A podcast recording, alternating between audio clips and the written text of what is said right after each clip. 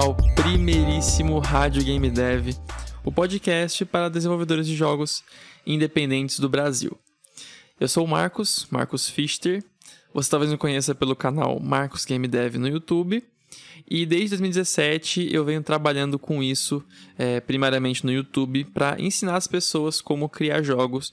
Claro, nas limitações da minha experiência, trazendo sempre a minha experiência com a criação de jogos e ajudando no que eu puder.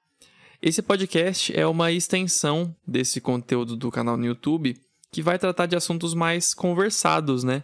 De coisas que a gente pode discutir, conversar, porque é um podcast, então não tem como eu mostrar coisas para você, você só pode ouvir o que eu tô falando, tá bom? Então aqui eu vou trazer conteúdos mais falados que antes eu trazia em vídeo e agora vai ser em formato podcast. A minha intenção é que seja um podcast semanal, então toda sexta-feira eu vou publicar um novo episódio, que vai ser no YouTube e pode ser também no Spotify, talvez no iTunes. Eu ainda estou explorando as possibilidades de locais para publicar o podcast. Esse episódio se trata da jornada do desenvolvedor de jogos. E talvez ele tenha mais de uma parte, porque eu não sei quanto tempo é, eu vou levar para explicar o que eu tenho para explicar e se vai servir somente um podcast. Talvez tenha que ter dois, talvez tenha que ter três. Então, é só você ver aí a ordem dos episódios para saber o que eu decidi fazer. Esse tema é, da jornada é claro que vai tratar do caminho para você virar um desenvolvedor de jogos, só que eu só posso trazer até o ponto aonde eu tô. Como eu falei no meu canal no YouTube, eu posto vídeos desde 2017 e eu comecei os meus estudos em criação de jogos para tornar isso a minha profissão desde 2016 e desde 2018 isso se tornou de fato a minha profissão, porque virou uma renda. Eu realmente consigo trabalhar, ganhar dinheiro exclusivamente com criação de jogos na parte da educação e também na parte de publicar os que eu publiquei os meus jogos na Steam. Então eu gero receita desses jogos também, que atualmente são o Rift Raccoon e o Super Forklift 3000, que é claro que eu vou tratar sobre eles em próximos episódios do Rádio Game Dev. Então a jornada eu vou poder falar até esse ponto onde eu tô. Que ponto é esse? É o ponto aonde eu já consigo gerar receita dos meus próprios jogos, dos jogos que eu criei. A parte da educação com que eu trabalho, eu não vou tratar desse assunto de você chegar a trabalhar com jogos na parte educacional, de você criar um canal, criar podcast, criar cursos, porque isso não é o que a maioria quer. O que a maioria quer é criar jogos. Inclusive, eu vou trazer um pouco nesse, nesse podcast sobre o que, que me chamou para a parte da educação também e por que, que eu trabalho com isso além de criar os meus jogos. Porque eu poderia muito bem somente adquirir o conhecimento e usar isso para criar os meus jogos e não publicar no YouTube, não criar podcast, não criar curso. Realmente é, é uma opção minha, né? E eu vou trazer a razão disso nesse podcast, tá bom? E eu vou trazer a jornada então desde o início. E o início, ele não é quando você está começando a estudar. O início é quando você nem tem vontade ainda de fazer jogos e essa vontade surge de repente. Então você está lá tranquilo, aí alguma coisa acontece que te atrai não para para jogar jogos, mas algo te atrai para criar jogos. O que, que pode te atrair para criar jogos? Vamos falar sobre isso. Então agora eu vou começar efetivamente o assunto do podcast. Essa foi uma introdução excessivamente longa, mas é, é normal porque é o primeiro episódio, né? Então eu tinha que trazer como é que ia funcionar o podcast, tá bom? Então, coloca esse som no seu ouvido, que já tá no seu ouvido, né? Mas agora presta atenção que agora começou de fato. É, Primeiro, você tem interesse naturalmente por jogar. Só que se interessar por jogar não basta para querer criar jogos. Tem que ter uma outra, um outro set de habilidades que te atraiam nesse sentido. Porque criar um jogo é completamente diferente de jogar. Você talvez tenha se chocado com isso quando começou a tentar criar os seus jogos e perceber que não é a mesma coisa.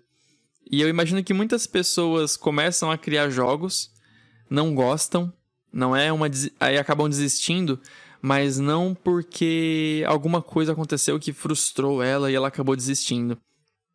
Mas porque simplesmente não é uma coisa, uma atividade que atraiu ela.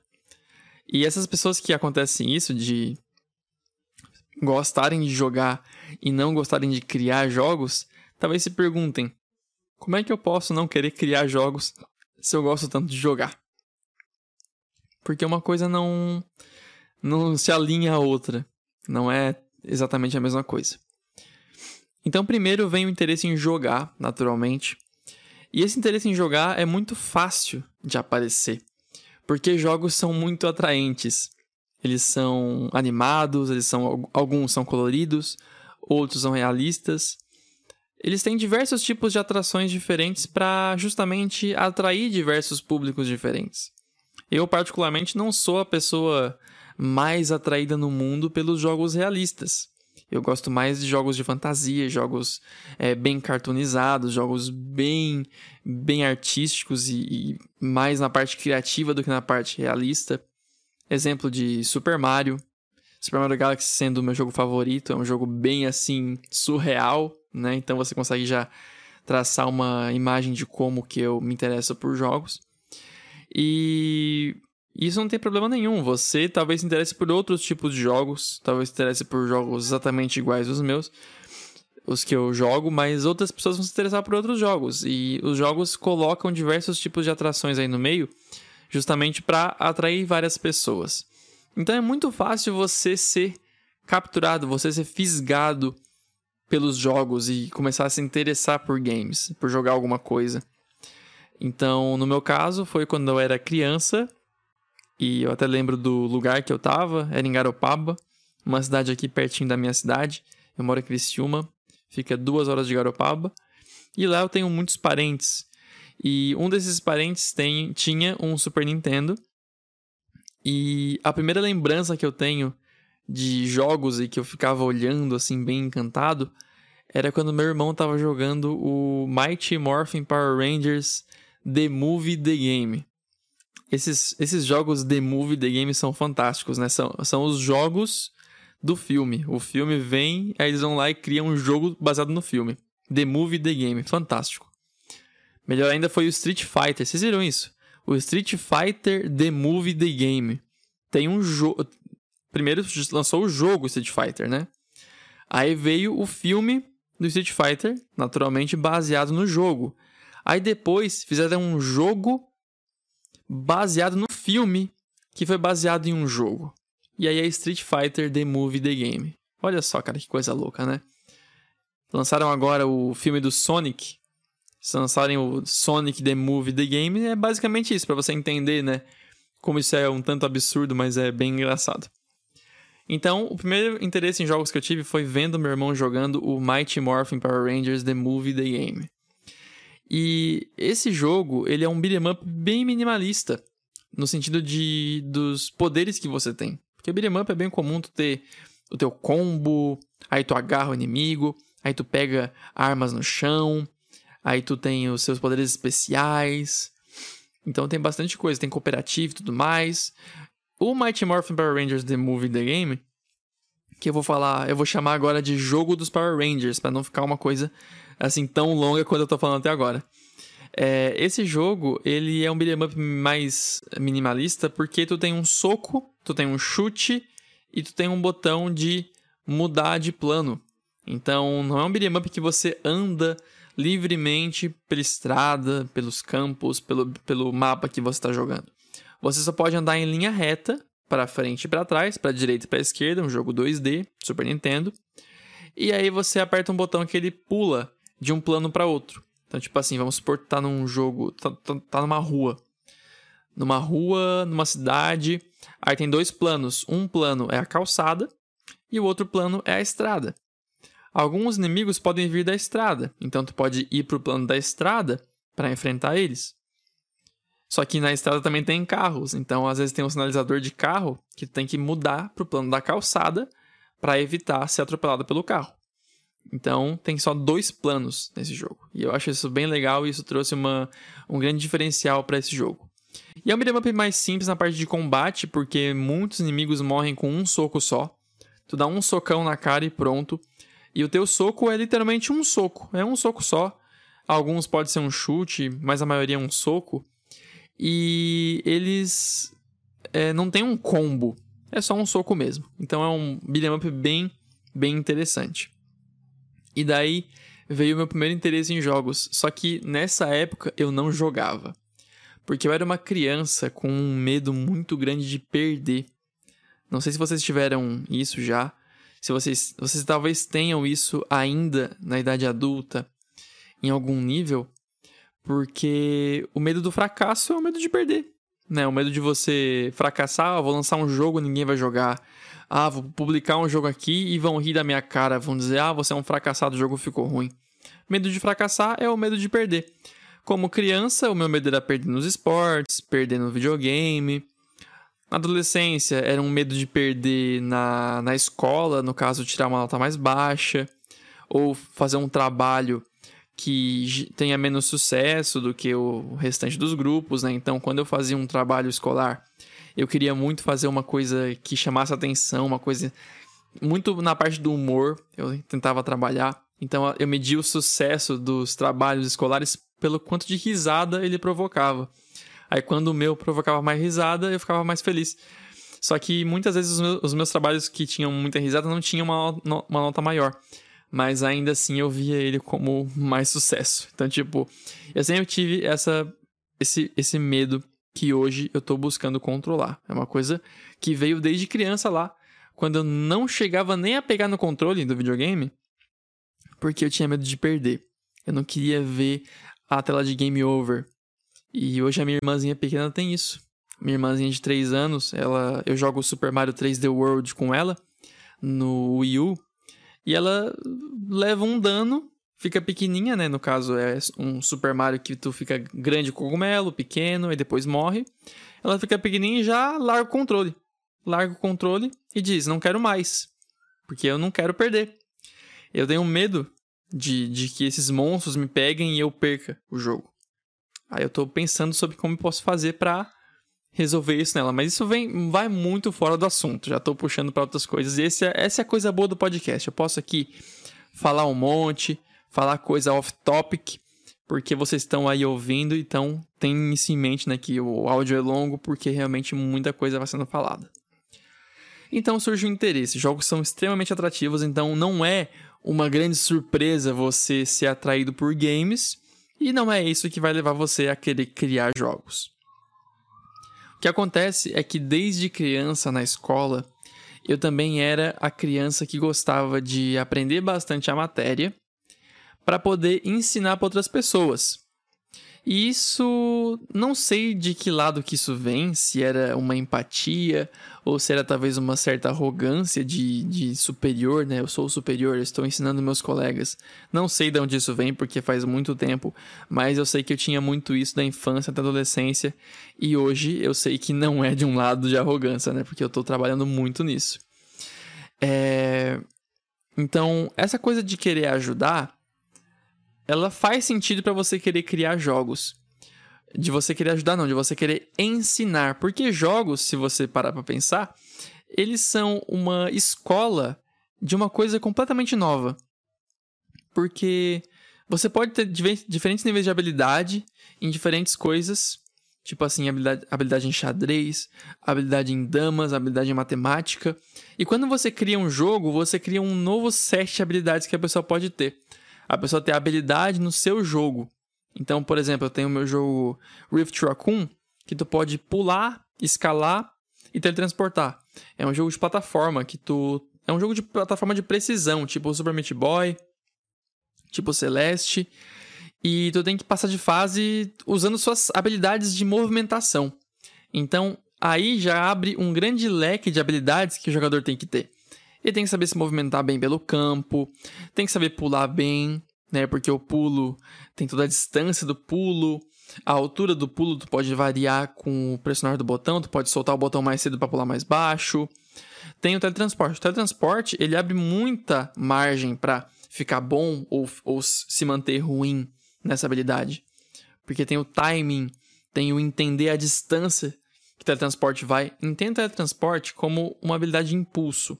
Tipo o dash do Celeste, só que em vez de ter o dash, ele só aparece no lugar assim que você aperta o botão. Não tem o percorrer o caminho, que o dash é isso, né? Você percorre o caminho com velocidade.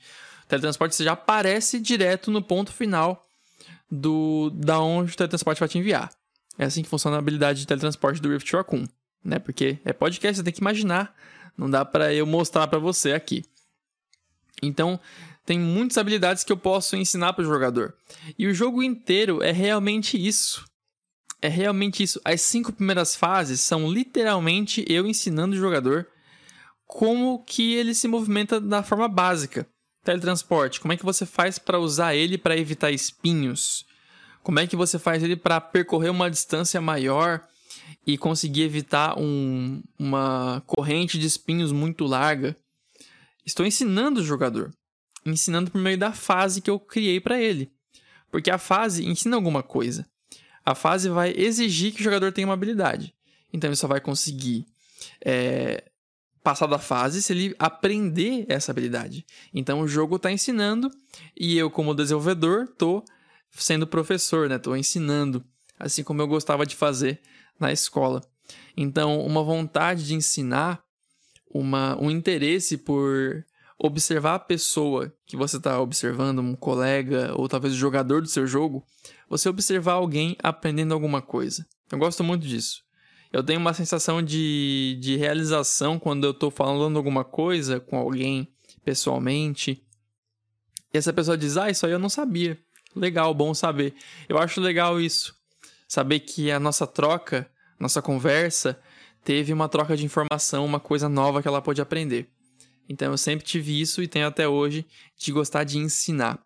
E essa é uma das habilidades, uma das da, dos interesses que você não sei se você precisa ter, mas que é muito bom você ter para criar jogos. Você quer ensinar e você vai criar uma, um novo jogo, como se fosse um novo esporte, que vai ter que ensinar para o seu jogador as habilidades para que ele consiga concluir o seu jogo. Isso é muito divertido. Né? Você cria um jogo e você pensa: como é que eu vou ensinar o jogador essa habilidade, essa outra habilidade? Como é que eu vou fazer com que ele consiga passar essa fase, passar esse desafio? É muito divertido, essa parte é uma das que eu mais gosto na criação de um jogo. Uma outra coisa que você é, que você precisa ter é uma é um chamado, alguma coisa que te desperte. Porque no meu caso, eu jogava quando era criança, joguei na adolescência, joguei na fase adulta, ainda jogo, né? Eu tenho 21 anos nesse momento desse podcast em 2020 e, e eu venho jogando desde sempre. Só que como eu falei no começo, o simplesmente jogar não é o suficiente. Algo tem que te chamar para você querer criar jogos.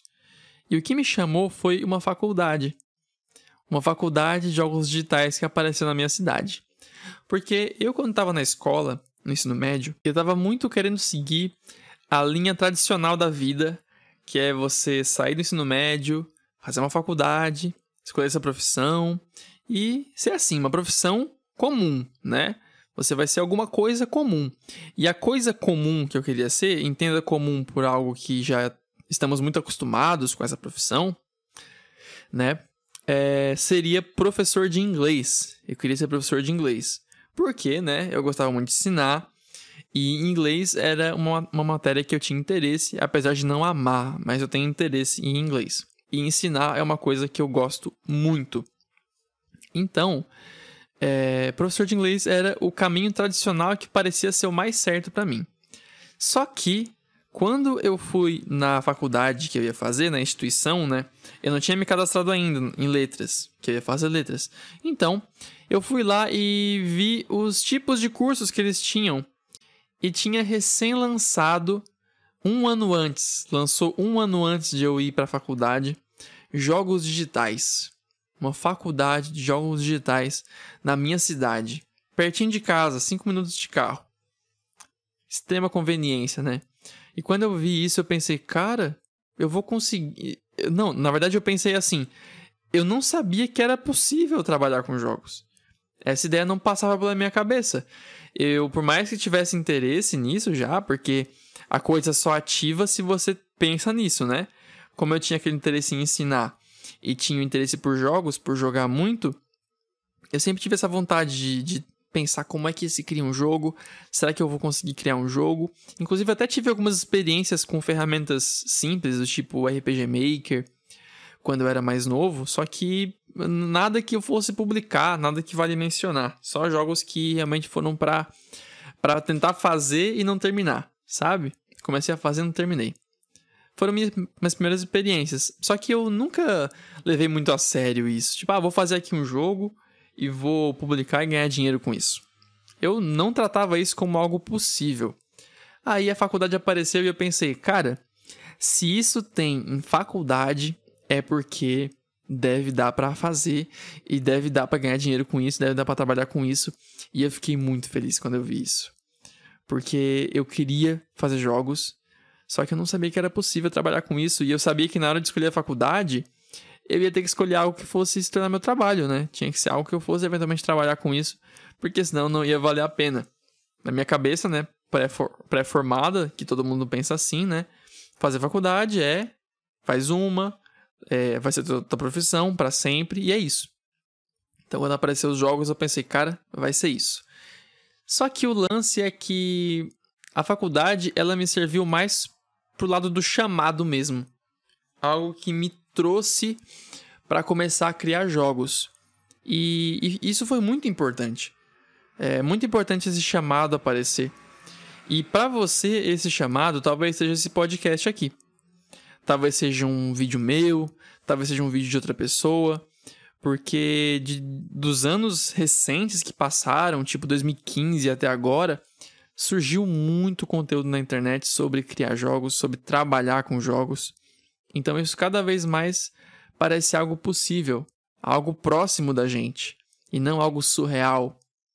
Então a gente não está só aprendendo que jogos são feitos por pessoas e que é comum pessoas trabalharem com isso, mas que a gente também pode. Então, hoje você pode ter esse chamado, é, o chamado sendo então a coisa, o vídeo, a informação que te faz acionar e pensar: eu vou estudar e vou trabalhar com jogos. Então, meu chamado foi a faculdade. Só que ela serviu somente como chamado. Porque indo para a faculdade, eu pude perceber que ela não era grande coisa, infelizmente. Eu comecei a ir todo dia, naturalmente. E chegando lá, eu ficava desanimado porque as aulas não tinham muito a ver com jogos. Elas tinham jogos no nome, tipo assim, matemática para jogos, física para jogos, sociologia não era nem sociologia para jogos, era só sociologia mesmo. E essas, essas matérias, elas, tipo assim, matemática para jogos não era você abrir um motor de jogos, uma ferramenta tipo a Unity, tipo a Unreal, tipo Construct, tipo Game Maker, e analisar como a matemática se aplica nessa ferramenta. Não era isso. Muito menos você programar um motor próprio e ver matematicamente como ele funciona. Não era nada disso. Era pura matemática ensino médio. Com matérias que supostamente a gente usaria em ferramentas de jogos, mas nunca era explicado aonde a gente usaria, porque pela falta de profissionais que a gente tem aqui para lecionar em faculdades, esses professores dessas matérias que não tinham muito a ver com jogos eram professores de outras áreas. Eles não eram da área de jogos. Eles no máximo conheciam alguns nomes de jogos, mas eles não tinham experiência com criação de jogos. Apenas algumas exceções é, que você conta nos dedos que tinham experiência com jogos nessa, nessa faculdade. Então, não demorou muito, na verdade foi um semestre e mais umas duas semanas que eu pude aguentar, digamos assim, a faculdade e depois eu saí. Só que foi uma saída calculada, não foi uma saída tipo assim, ah, que saco, não aprendo nada, não tenho mais objetivo, tô triste. Não foi assim. Porque como eu não tinha muito trabalho da faculdade, não tinha muita coisa para fazer, não tinha muita coisa que fazia minha cabeça trabalhar, então em casa eu comecei a fazer minha busca por mais conteúdo. E comecei a estudar por conta própria, conteúdos da internet e tentar fazer meus jogos em casa mesmo. É, apesar de estar na faculdade. Então a faculdade não me trouxe tanta coisa de conhecimento, mas isso trouxe o meu impulso para começar a buscar por conta própria, o que foi ótimo. Foi o meu chamado para ver que isso é uma área que existe e que dá para trabalhar com isso. Então em casa eu comecei a estudar várias ferramentas como Unity, como Game Maker. Comecei também a tentar até fazer um pouco de arte em Azeprite. Só que o que onde eu, onde eu pousei mesmo foi na ferramenta Construct, que tem o Construct 2, e atualmente eu uso o Construct 3. E essa ferramenta assim, ela me chamou muita atenção pela sua facilidade, né? Porque no momento que eu estava procurando ferramentas para usar, eu estava bem impaciente. Porque na faculdade eu pensava que eu ia fazer jogos rapidamente, né? Porque eu era mais jovem e naturalmente jovens são mais ansiosos. E eu ainda sou um pouco ansioso, bastante ansioso na verdade.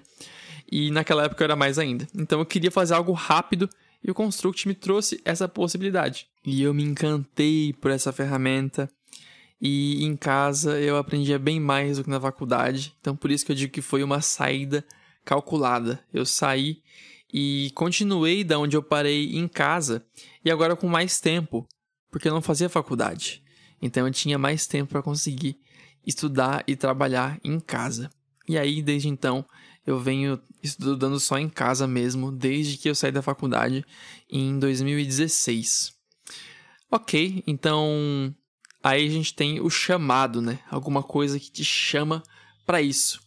Aí você começa os estudos, que é um momento em que você tem uma tarefa bem importante, que na verdade é bem preocupante também, o lado que algumas pessoas levam. E eu recebo muitos comentários no YouTube que me deixam preocupado. Que a pessoa fala algo tipo assim: Poxa vida, eu queria criar jogos, mas, mas eu não sei fazer arte. Não sei fazer arte. Como é que eu vou criar jogos? Ou seja, o pensamento padrão das pessoas é que elas têm que saber tudo. Só que o momento importante que eu digo nesse momento que você começa a estudar é você começar a estudar a área que mais te interessa. Você começar a estudar uma uma área só, uma área primária, e eu devo dizer uma segunda área também, uma área secundária. A área primária é o que você mais foca. No meu caso, é a programação, é onde eu mais foco. E a minha área secundária, que eu diria que, que tem aí 20% do meu esforço, é o game design, que é uma área que eu gosto muito também, que trata da, do projeto de jogos, de você projetar, de você pensar nas regras, pensar nos inimigos, nos power-ups, nos itens, nas fases, como é que vai ser. Esse é o game design, não é criação de arte, né? É criação de como o jogo funciona. E por que vale a pena você ter duas áreas. Primeiro, porque uma área só pode deixar você meio cansado. Eventualmente pode ser cansativo você trabalhar só nessa área. Aí você quer mudar algumas coisas, né? E sendo independente, é muito improvável que você consiga fazer uma coisa só. É bem comum equipes que tem uma pessoa que é o programador e designer, uma pessoa que é o artista e talvez sonoplasta também ao mesmo tempo, ou que é artista e programador. Então é bem comum, especialmente na parte independente, várias pessoas com mais habilidades. Só que tem pessoas que sempre ficam nessa ideia de criar um jogo sozinho. Existem pessoas que criam jogos sozinho e pessoas que dão muito certo dessa forma. Mas eu devo dizer que eles são uma, uma grande exceção. São uma exceção mesmo. Porque eu, particularmente, quando eu começo a estudar uma coisa que não me agrada, no caso a arte, eu gosto de apreciar arte. Eu gosto de olhar para a arte e dizer que arte bonita, que arte bem feita, que arte formosa, mas eu não gosto de fazer arte. E como é que eu sei disso? Eu sei disso porque eu já fiz, né? Porque já tentei fazer. Então eu fiz um curso de desenho por um bom tempo, por acho que uns cinco meses, que o professor ele fazia um bom trabalho e passava atividades para casa. Então eu sempre chegava em casa com coisa para fazer, com desenho para fazer, com desenho para praticar todo dia. E cara, quando eu começava a montar minha mesa para desenhar, pegava o caderno, é, pegava os materiais, as cores eu ia ficando com um sono, um cansaço. A minha energia baixava muito quando chegava nessa hora. Isso é porque é uma área que eu não tenho uma vontade natural de estudar, né, uma vontade de perseguir, e naturalmente fico cansado quando eu penso em estudar isso. Diferente da programação. Na programação eu pego e vou fazendo. Vou fazendo. Ah, tem que gravar um vídeo sobre uma aula aqui sobre programação. Vai lá. Pega o vídeo, começa a gravar uma hora, duas, sem problema.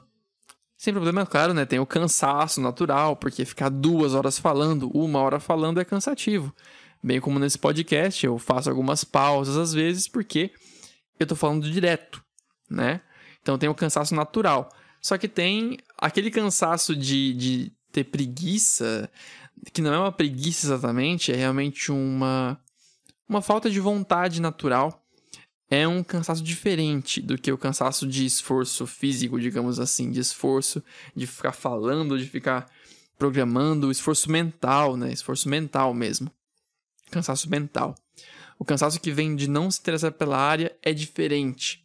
É difícil de explicar, mas é diferente. É, pensa uma matéria chata na escola que você estudava, para você conseguir imaginar o que eu quero explicar com isso, né?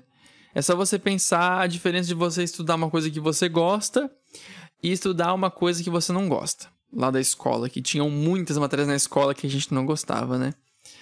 E aí, é, você podia estar tá bem descansado, dormiu bem, tá tranquilo, só que ainda assim, quando você for estudar essa matéria que você não gosta, você vai sentir um cansaço. Mesmo não estando com a mente cansada e o físico cansado. Esse cansaço que eu digo é um outro tipo de cansaço, é diferente. Dá para imaginar? Então é isso que eu sentia quando eu estudava arte, que eu tentei mesmo é, me interessar por arte, até porque eu mesmo tinha essa cabeça de que você tinha que fazer tudo na parte de criar jogo é um pensamento bem iniciante, um pensamento bem é, que não começou a explorar ainda as coisas, né? Então, qual é a minha cabeça agora? A minha cabeça agora é ser um especialista em alguma coisa. Tendo uma habilidade e tendo foco nela, você vai seguir o caminho do especialista, o caminho de querer se especializar nessa área. Ser especialista não quer dizer que você tem que eliminar completamente a curiosidade. Do tipo assim, ah, é, deixa eu ver aqui esse artigo sobre como a arte de tal jogo foi feita. Não faz mal você ver esse artigo, né? Porque isso é, é bom para você. Você expande um pouco o seu conhecimento, seu universo de coisas que você conhece. É bom ter esse lado criativo. O problema é quando você assume naturalmente que tem que saber tudo e sai por aí estudando tudo até mesmo coisas que não te interessam fazer, você quer que o jogo tenha e quer que o jogo tenha bem feito, eu quero que meu jogo tenha uma boa arte, uma boa música, mas eu não me interesso por fazer arte, por fazer música, mas eu tenho que fazer porque é assim que funciona, eu vou atrás de fazer. E aí o que acontece? Fica uma arte nas coxas, fica a música nas coxas e você muito esgotado mentalmente com esse cansaço que eu falei que, que é comum de você fazer algo que você não se interessa. Então, pode ser que você que está me ouvindo faça parte da exceção que, que, tem, que tem determinação, motivação, força e talento natural para diversas coisas na área de jogos. Pode ser que você eventualmente fique muito bom em arte, programação, game design, música e sonoplastia e qualquer outra coisa da área de jogos. Só que isso é improvável, tá? Então não pense, ah, esse, esse sou eu, esse sou eu, eu vou ser bom em tudo. Talvez seja, talvez não seja. Mais chance de não ser, tá? Porque é muito mais comum a pessoa ser boa na área dela e deixar que outros sejam bons na área deles. Então, no caso, eu sou programador e game designer, principalmente programador, game designer com habilidade secundária, porque, como eu falei antes, é difícil você é, ter uma só habilidade sendo independente, você vai querer ter mais de uma para poder exercer mais de uma função e também para não se cansar, né, é de ficar fazendo só uma coisa sempre. Então você tem as duas habilidades. E o artista, o artista do meu projeto, ele é artista. É isso que ele faz. Ele faz arte. É nisso que ele, é disso que ele gosta. É nisso que ele coloca o foco dele e é isso que ele estuda. Arte, pixel art, arte de pixel, né, tipo retrô, talvez alguma, algum outro tipo de arte às vezes também Mas o principal é ele faz arte. O músico, ele se aventura também pelo universo da sonoplastia. Ele estuda a sonoplastia como produzir sons, efeitos sonoros para os jogos. Só que o principal dele, o foco dele é a música. E também não pense que um músico automaticamente sabe fazer sons, porque são áreas diferentes, né? E o sonoplasta do meu jogo, ele também se aventura pelo universo da música, que são habilidades diferentes, só que são parecidas, né?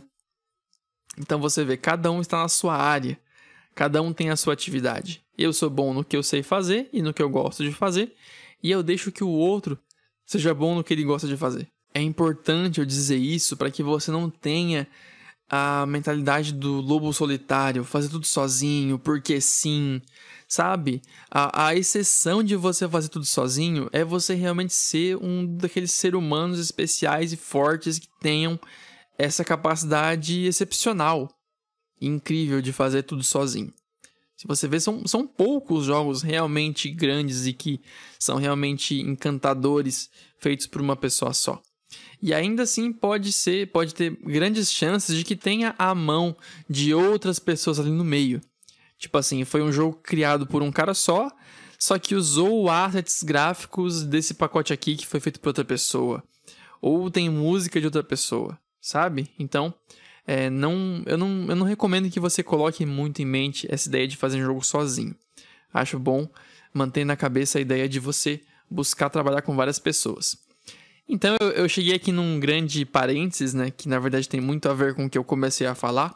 Só que só para recapitular, eu comecei a falar disso tudo aqui sobre disso sobre fazer o, o jogo com mais pessoas, porque eu falei que agora que você se interessou por jogos, você vai começar a estudar. Você vai começar a estudar. Você vai começar a estudar o quê? Se você não sabe do que você gosta. Eu não sei se eu quero fazer música, se eu quero fazer som, se eu quero fazer arte, programação, game design, não sei. Então, estuda de tudo um pouco. Mas só momentaneamente. Porque você vai testar as áreas. No caso, eu testei a arte e pude ver que não era meu interesse. Eu testei até um pouco de música quando era mais jovem e comecei a ter aulas de bateria. Eu botei meu pezinho ali na área de música, não é música para games, mas é música. E pude ver que também, apesar de gostar, não é o meu maior interesse. Então você só vai saber que uma coisa é ou não é o seu maior interesse se você estudar essa coisa, ou se você, ou se você tiver muitas provas é, do seu dia a dia que te comprovem que a área X é o seu principal interesse. Então, ah, desde criança eu ficava rabiscando no caderno.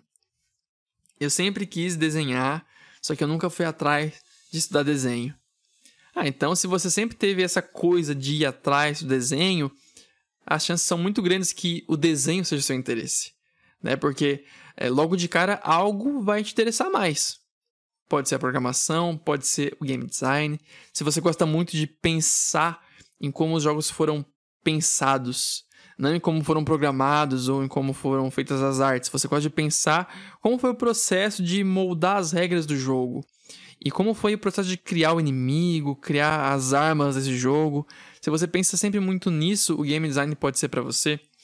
Se você pensa muito em como que fizeram essa plataforma móvel aqui se movimentar dessa forma, como que programaram a física do personagem, como programaram esse inimigo para se mover assim, assim, assim, como programou os projéteis dessa arma que são bem diferentes. Se é nisso que está o teu foco, que o meu foco estava nisso quando eu comecei a estudar, pode ser um grande chamado aí para programação, para você realmente colocar em prática o fazer, o funcionar as peças do jogo. Entende? Então, você consegue ter uma suspeita com base na sua reação às outras coisas que você vivenciou, é uma suspeita do que, que você se interessa mais. Então, com base nisso, você pode decidir. E se você quiser que se quiser ir mais fundo e realmente tirar a prova, é você estudando cada uma das áreas um pouquinho, pelo menos, para ver do que você mais se interessa, tá bom? E fique com o que você mais se interessa. Sabe por quê? Porque você está na área de jogos não porque você quer ganhar dinheiro. Você quer ganhar dinheiro, porque dinheiro é importante, mas o dinheiro não é o principal motivo. Se você está na área de jogos, é porque alguma coisa te chamou para cá. E essa coisa te chamou e é para você vir. Porque são poucas pessoas que são chamadas para a área de jogos. Apesar de termos muitos criadores de jogos, temos muito mais outras profissões do que criadores de jogos. É uma profissão que não tem tanta gente assim atuando. Especialmente no Brasil, né? Então, se você foi chamado, escute esse chamado e escute o chamado na área que te chama também. Na, na área, área grande, a área grande, a área principal é a área de jogos, só que tem a área que te chama mais atenção, programação, game design, arte, alguma coisa. Atenda o chamado dessa outra área também. Porque você está aqui não é porque você quer dinheiro, é porque você gosta e porque algo te chamou. Então, escute o chamado e vá até o fim mesmo. Não escute só a parte de, ah, vou trabalhar com jogos. N não é só o trabalhar com jogos, é o trabalhar com jogos e na parte de jogos que você mais gosta. Isso é importante também, tá? Então, beleza, você escolheu o que você quer fazer. Eu escolhi programação. O que, que eu fiz para estudar programação? Bom, primeiramente eu fui atrás de de entender como começar a criar jogos. E nessa busca eu já pude encontrar vários erros que eu cometia quando era criança e queria criar jogos RPG Maker e pude perceber que querer criar um jogo muito grande não é uma boa ideia. Ainda mais para estudar, né? Então a gente quando chega na área de jogos, a gente quer fazer tudo o que a gente viu de jogos é, quando a gente cresceu jogando, a gente quer fazer jogos como aqueles. Vou fazer um jogo tipo aquele lá, tipo aquele outro, tipo aquele outro, tipo aquele outro. Só que não é assim que tem que ser. Porque se você for atrás de fazer o jogo que você gosta de jogar, é muito provável que esse jogo seja bem grande e bem complexo.